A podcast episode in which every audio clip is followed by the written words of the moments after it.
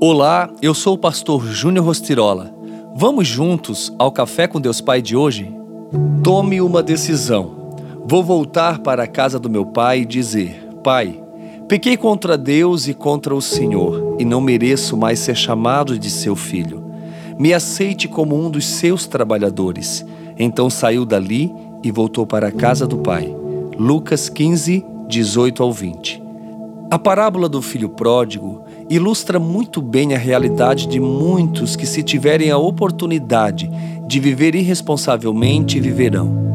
Aquele jovem viveu de forma inconsequente um período que ele julgava jamais acabar, o que lhe gerou consequências desesperadoras, conduzindo-o até mesmo à deplorável situação de desejar se alimentar com a comida que era servida aos porcos.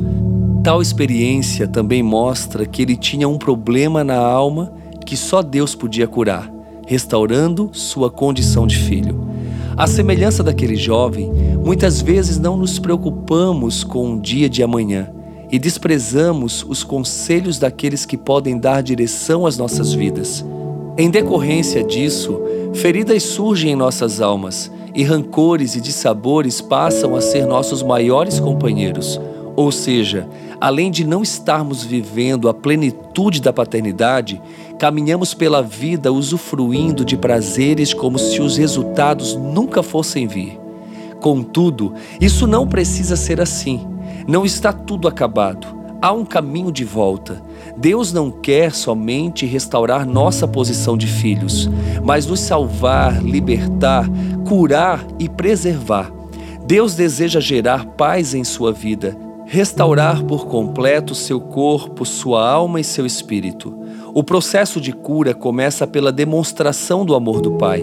Qualquer outro tipo de amor pode fazer você se sentir bem, mas somente o amor de Deus de fato cura. E esse amor está disponível e acessível a você neste dia. Então decida tomar uma decisão de realmente ser filho de quem de fato te ama. A frase do dia diz: quando você aceita a condição de filho de Deus, sua infelicidade vai embora, suas frustrações começam a ser esquecidas e seus traumas superados. Pense nisso e assuma a posição de filho. Que Deus abençoe seu dia. Oremos. Pai, em nome de Jesus eu oro por esta vida, para que ela tenha sabedoria na tomada de suas decisões.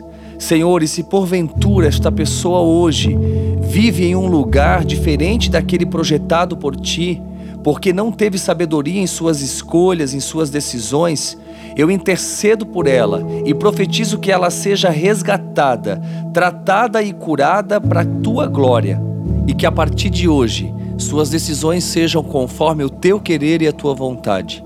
Que ela venha viver os seus melhores dias em teu nome, Jesus. Amém.